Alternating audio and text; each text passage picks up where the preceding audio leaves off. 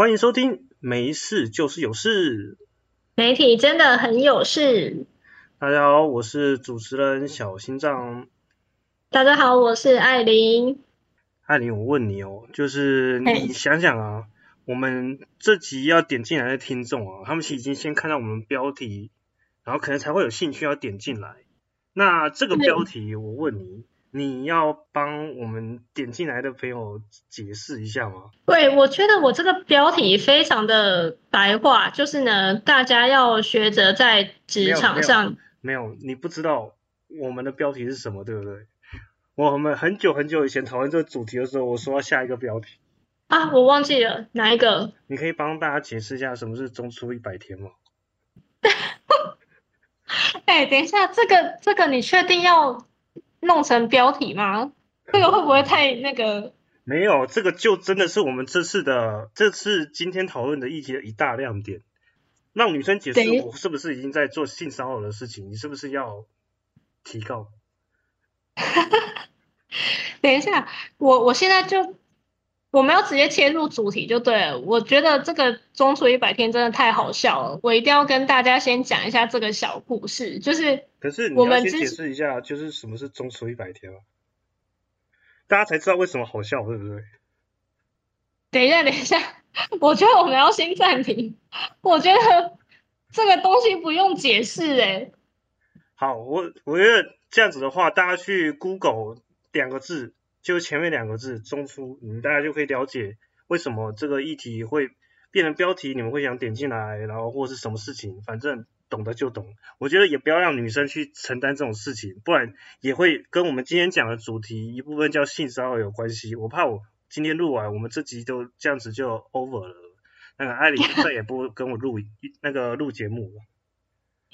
不是不是，我觉得这因为因为我觉得有时候这种东西就是只能意会不能言说，就是你用讲的，好像也没有什么感觉。这个东西就是大家光看字面上意思，就是脑袋就会有那个画面了，好像也不用多做解释。嗯，没错，而且其实我我们这集到底要讲什么事情呢？为什么要讲到性骚扰，又讲到中出一百天这类的东西？它其实这一切的来源都跟我们今天要讨论的主角有关，对不对？哼，我们那个主角就是全部的始作俑者啊。对，没错。然后他其实正就是我们的之前的主管背心哥，他最近还是主管吧？我觉得，我觉得我们先不要讨论他现在到底是不是真主管还是假主管这个问题好了。毕竟呢，这个东西可能朝夕令改，马上又会不一样了。总之呢，我们今天的话题就来围绕到一些他的故事，然后以及我们之前工作的情况下，到底发生了什么样令我们至今离职大概多久啊？可能有一段时间了，我们就来记在那个脑海中，然后想要跟在今天这个节目分享给大家听了。我们今天主要就要来开始讲我们这个半泽直树的真实版了。简单来讲，就是职场现行记吧。对，所以我刚刚原本一开始以为你是要讲我们就是这一集的真的那个标题叫做“伪善面具”，我还以为你一开始要点我讲这个，害我想说这有什么好解释的。你觉得呢？这种标题谁会想要点进来看的？当然是想要看另外一个东西嘛。我刚刚就真的真心想说，嗯，这有什么好解释的？伪善面具这有什么好看不懂的吗？在职场上，呃，就是不止职场啦，现在在社会上，大家应该都是这样吧？就连在学校里面，很多小朋友现在就是很早熟的，可能也都戴着伪善面具。耶。好啦，我们真的要牵回我们的这个呃背心哥，我们这位主角，先跟大家说一个。我们一开始说，就是会衍生出他好像疑似有性骚扰嫌疑的这个部分，就是呢，他曾经有一次在我们的一个同事，他好像感冒的时候呢，诶，他那个时候不是确诊哦，他就真的只是一般的感冒，然后，诶，他是感冒吗？还是打完疫苗？是疫苗后遗症。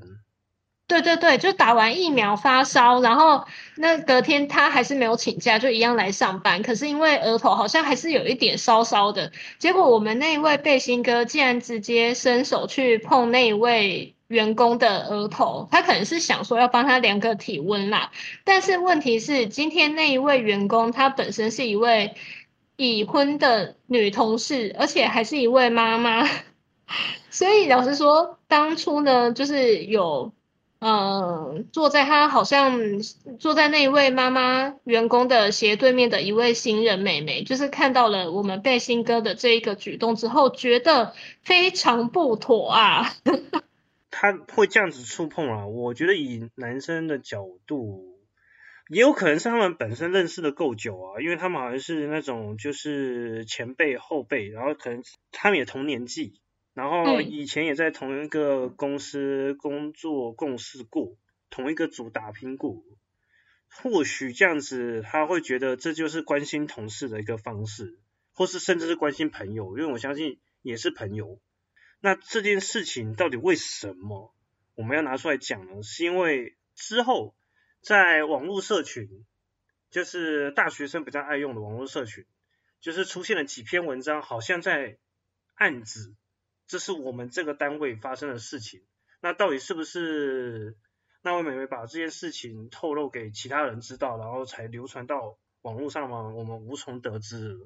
总之呢，就是那篇文章好几篇类似的文章之后呢，有提到这个背心哥他在做着这个动作，在这位新的美眉面前看起来很像职场性骚扰。这件事情又因为在社群广泛流传，在业界广泛流传之后。被公司的更高层知道之后，非常的震怒，觉得这是背心哥无能的一个展现，让这个组这么的骚乱，所以呢，他甚至曾经在某一天召集整间部门在做这种所谓的不实言论呢，他不排除提告。可是呢？不知道大家有没有一个疑惑，就是呃，如果这一位背心哥当初只是伸手碰了那一位已婚妈妈的那个额头的话，这样子怎么会让我们的更高层就是震怒到要把整个部门的人叫过来警告？就是因为那位妹妹当初在这个文章里面。写到的不止这一点，她还有林林总总把我们那位背心哥的无能事迹全部列出来。譬如说，就是我们可能，因为我们之前不知道有没有提到，就是他可能蛮常迟到的嘛。然后呢，给大家做了非常多的工作，非常多的工作就压在我们身上。可是相反的，他身为一个主管，他今天怎么好像没有什么工作啊？就是。平常看他呢，就是喝喝饮料，然后呢开开会，然后呢就是被更高层的骂一下，然后回来装无辜装可怜。之后呢，你就可以看到他几乎没有什么工作了。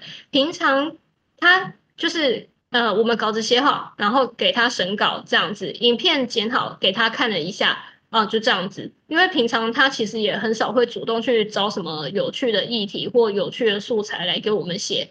很多时候都只是他的人情稿、公关稿就这样子，所以基本上我们当初会，呃，应该说大家都很不爽、很不满这一个情况啦。那只是说那位美眉就是比较勇敢一点，把这一件事情全部呢就是写在网络上面，才会被发现，那才会也让我们更高的呃主管们觉得啊，你们这个小组是怎样想叛乱，是不是？才会引起这么大轩然大波。嗯，就是以下犯上，而在每个产业都会有这样子的顾虑啊，就是不能去撼撼动这种阶级体制。好，我觉得这个话题已经被带的太严肃，还是没有讲我们到底标题为什么这样下的原因。哎，我现在应该可以讲这个小故事了吧？你不要再打断我了，我跟你讲，这故事我的故事你知道对不对？好像是你跟我说的。呃，因为我们两个前后离职那个单位之后，然后那个我们原本的那个单位就开始应征新的新人进来。重点是我们那位背心哥最爱用的就是女生，他几乎几乎不找男生，因为他自己喜欢各式各样的美眉们，所以呢，他每次都叫美眉们来面试。然后呢，曾经就有一个。呃，来面试上的那一个妹妹就跟我们讲说，她在就是上机是就是试剪影片的时候，好像不小心就是看到我们那位背心哥借给他的随身碟的取名，竟然叫《中出一百天》。老实说啦，这东西很能会让我想到，这可能就是那个什么高中生啊，或者大学生那种屁孩，可能大一或是国高中生那种屁孩阶段，对于姓氏就开始感到好奇，然后就想要那个男孩们的恶趣味啊。只是这个背心哥年纪好像也不小哦。哎，拜托，他都已经那个要四十岁了。对，所以为什么会有这个名字呢？我实在是看到就是觉得就是笑，莞尔一笑，就真的是一个很恶趣味的状态了，就是有点是什么情况从复杂到难以理解。你能理解这个行为吗？我们大家后来就是归咎出一个。结论就是，哦，那一位背心哥真的就是只有徒增年纪啦，年纪越长越大，但是他的心智完全没有跟着长大，完全就是一个非常幼稚的状态，而且真的不止幼稚，我们还怀疑他今天真的是没有长大脑，怎么办？我这样算人身攻击吗？嗯，我觉得只是没有动得没有那么快，甚至是觉得不以为意。对。他很多时候，嗯，毕竟呢，其实从事媒体业，就是基本上有时候我们不止手脚，你脑袋也要动得快。但是那一位。背心哥今天身为主管，他的脑袋我真的觉得很不灵光哎，常常发生什么急事的时候，他就是反应不过来，反而还要就是下面的小组的员工们去问他说，哎，是不是该怎么做怎么做啊？然后怎么样怎么样，或者是直接是更高层的嗯长官们直接 order 这一个东西来交代给他，他才知道应该要怎么做。所以我们其实大家都非常。呃，明显的看得出他这个人其实真的没什么能力。这样子的人，既然今天可以去坐在主管职，所以我们其实大家都非常不满嘛。那那一位新人美眉，就是只有来两个礼拜，可是她也是一切都看在眼里。我真的觉得那一位美眉非常的聪明，非常的有勇气，所以她才会把一切的事情都写出来。当然，我相信她只是看透了媒体，说明她本身就是觉得媒体很有事。她。本身可能就没有真的很看得起媒体吧，然后刚好又很倒霉的碰到这样的状态，就只是更加深了他的印象。那当然也要跟如果在收听节目的媒体从业者呢说声不好意思，这也不是抨击媒体，就是真的会有这样子的存在，也是媒体界的一大不幸之一。大不幸，你这个好好笑。其实最近呢。又有一些更有趣的事情了，听到了一些，哎，觉得真的是蛮好玩的。当然，但是确实也同时想起，哎，那时候我真的是这个样子。就是最近的这这位背心哥呢，好像在带人上面真的是越来越属于失控的边缘，就是又大迟到啊，然后又 带人带到把，又甚至把那个可爱的美眉，然后我记得我们还在那边的同事一直称她辣辣妹啊。就是辣妹都被他搞到不辣了，因为他工时非常的长，对不对？对，哎，我真的觉得工时这个东西哈，从我们那个时候还在的时候，就一直到现在都是完全他一点都没有要改善的意思。哎，他那个时候你还记得吗？一天到晚把你留到八九点，然后有时候也不是说。真的是要交代你什么工作，或者是要教你什么剪接技巧都没有，有时候只是为了他要跟你训话，然后把你留到这么晚，我真的是觉得莫名其妙哎。虽然说这位小那个小主管的这些行为都这样子嘛，但是大主管好像有时候会念太夸张了，会痛骂，但是好像骂完之后又当没事。但是最近我们的大大主管就是我们的经理，就是好像真的也觉得。需要来一点改变，但是他反而是做一些职务调动，反而造成了其他人的更辛苦。那我就不知道是经过这个调动，虽然这位背心哥暂时没办法失去了某些东西，那他的破坏力可能就会稍微小一点。可是能不能在这个期间内让其他人看见他真的是不需要他也完全没关系，甚至会更好呢？我是觉得应该这样子才有可能让我们那位真正是，其实我觉得他那个就是大主管，我们的经那个之前那位经理还是在意整个媒体的那个工作的效率啊，以及绩效的反应啊。虽然他的有时候要求可能过度无理啊，只是他还是有在动脑的。我的感觉是还是有在动脑的，只是好像他就需要这位背心哥来当他的挡箭牌一样。对他们两个的关系，就是我们大家怎么看都觉得惟妙惟肖。就是，呃，经理跟我们的背心哥两个人，就是平常时候呢，或者是说在呃开主管会议的时候，在更高层会议面前，两个看起来好像师徒师徒很好的样子，就是称兄道弟的。可是呢，其实两个就是各怀鬼胎，你知道吗？就。我们想说，天哪，这些这些高层是有没有必要为了保住自己的位置，把自己搞成这样？真的很可怕哎。或许这就是他们能够往上爬的原因吧。那我们贝星哥他到底是一个真正的，他是没有大脑，然后心地是好还是恶呢？你觉得？当然是恶啊！哎，他今天为了。为了保住自己的这个位置，然后呢，不惜去抹黑所有人。他是他是真的抹黑所有人哎，连我们这种对他没有什么威胁性的小小员工、小小组员，他都可以一个一个把他拿出来当挡箭牌，然后拿出来抹黑。这个绝对心就是恶了吧？那其实听说他好像也曾经维持一段时间的好人形象，是不是？当然最近这位我说过他把他变得不辣的那个状态是怎样的？就是。那位压力一直很大，然后一直表现不好的人，已经是在我们其他其他部门的主管眼中看起来是哇，这个心态已经炸裂了，就很像那个王博荣在那个日本职棒火腿打不出安打之后，就那个崩溃之后就打局掉到一层以下那种状态对，没错，其实这个状态好像你之前也曾经有过。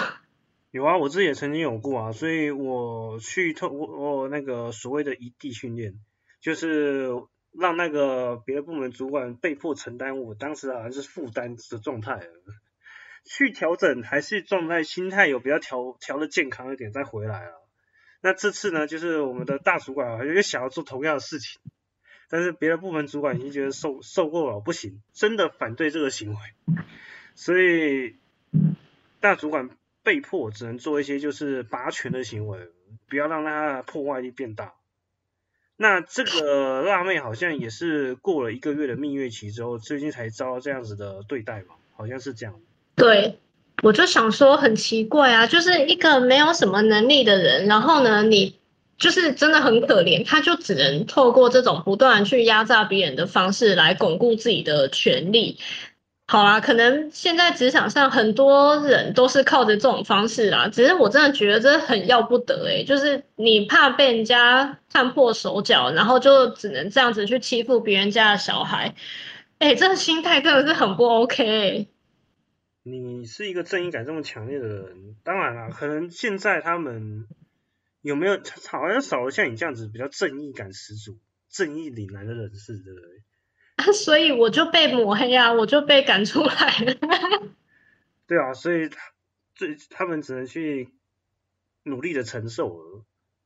那其实我觉得，对于职场的，如果遭到不平等的对待，或是自己心里不平啊，当然是不是真的不平等不知道，自己心里有不平，其实会想要透过一些解决的管道。然后我记得我曾经也是跟背心哥处的很可能不是很 OK，然后我决定呢。就跟更上面的反映这样的事情，看有没有一些改变，或是一些不一样的变化。就是我相信其他人是听得懂，如果我讲的是他们想要的东西的话，或许透过那个互换，我我我给大家想要的，然后他帮我改善我的东西，可能会有一些变化。这个行为啊，当时就让那个背心哥极度的不悦，然后我真的是整个下午都进入霸凌小空间的。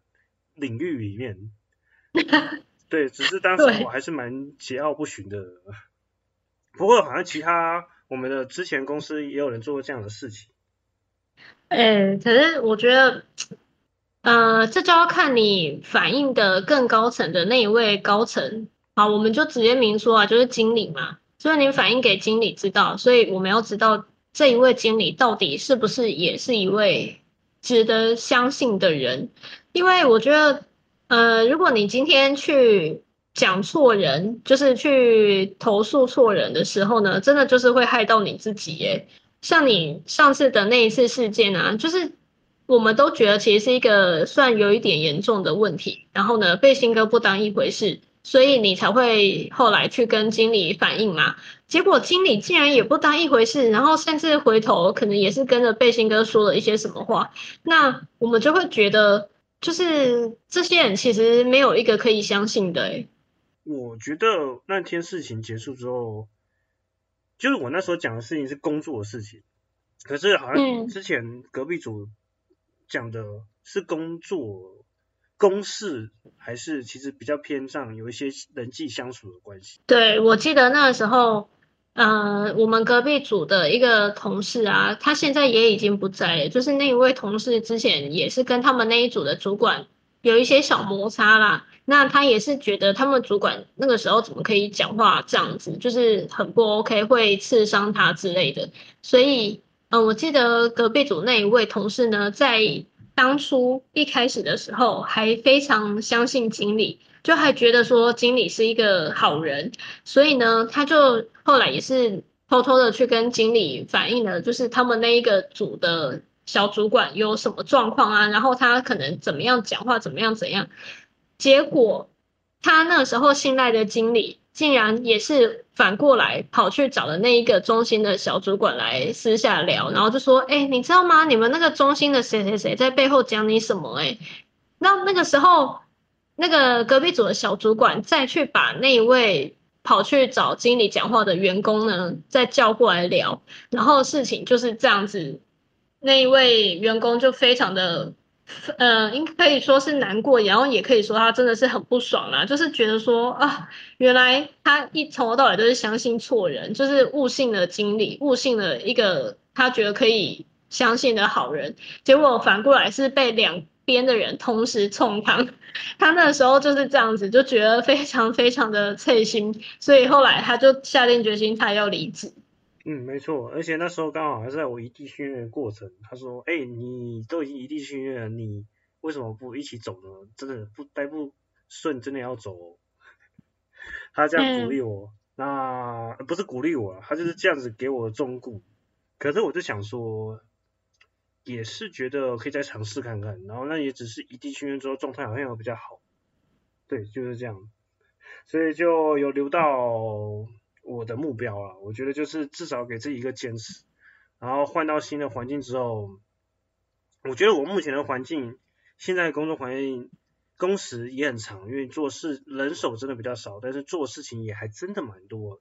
但是我没有感受到这个职场上面会有所谓的情绪问题，就是我没有感受到跟同事跟主管的互动中会有人是情绪会有暴怒的。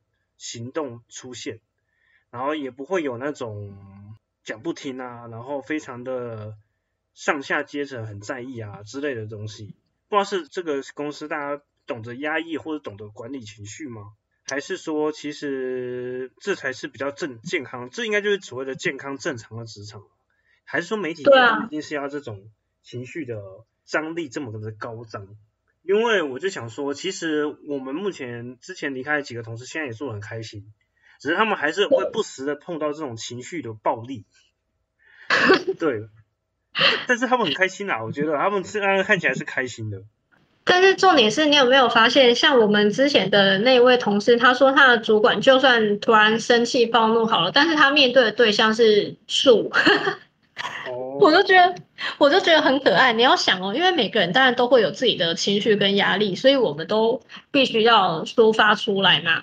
但是，如果我们今天抒发的对象是向着你的组员们，就是直接把怒气发在他们身上，或者是把你的怒气，就是你的压力转变成嗯莫名其妙的工作量，就施加在你的组员身上，或者是甚至就是会情绪勒索这样子。所以我觉得。这是不同的怎么讲？这是完全不同的两件事。就是因为当你抒发情绪的对象是人，跟你抒发的情绪的对象是物品的时候，或者是像树木这种，就是当然我们正常人可以判断的话，就是你可能做娃娃啊，或者是自己去捶墙壁啊、咒术，这个都应该是比较合理正常一点的吧。嗯，可能是只有媒体业比较容易出现那种狗干的状态了。那今天其实在分享的是我们的职场的之前的职场人生，不知道有哪些产业也是这样子的工作环境呢？我也不确定。然后我想说，这样子的职场环境真的能够产出好东西吗？现在大家在各种新闻平台可以看到很多这种真的可以上新闻的内容吗？那其实可能也是因为这样子的职场环境有造成这样的状态。对，真的，我就觉得，如果当在产制新闻的这些基层员工们，大家的精神状态都不是很好，甚至是大家就是可能被压榨的很辛苦，然后呢，有的人甚至会因为这样子心理状态也跟着出问题嘛。那如果你在产制新闻或者是产制影片文章的这些基层员工们，大家都出了问题，那你们看到呃，乐听众看到的这一些内容。会是好的吗？会是健康的吗？所以我觉得这真的是息息相关的。就是大家可能都会觉得看个新闻没什么，或者是媒体业血汗本来就很正常。但是我们今天既然会把血汗当正常，你不觉得这本身就很矛盾吗？可能这就是台湾的现实啦。好，那其实员工情绪状态可能已经不佳了。那接下来又还有那个。如果他主管是一个不太会动脑的怎么办呢？所以才会产生各种所谓的轻轻松松上新闻，就是这种也是新闻，为什么呢？可能这种情况就是这样子交互而发生的。那我们可能下一集就来聊这样子的内容好了。好，今天一开始有这么样轰动的标题，最后面我们又收了这么的沉重，我们的题目啊真的很难嗨起来，对不对？对啊，我们的每一集都很不嗨啊，每一集都很沉重啊。好，反正我们还是会继续的去分享我们的故事，看到了一些大小事，那也就可以请各位听众继续期待我们接下来的没事就是有事喽。那我是对，欢迎下个礼拜继续收听。没事就是有事，媒体真的很有事。我们下次再聊喽，拜拜，拜拜。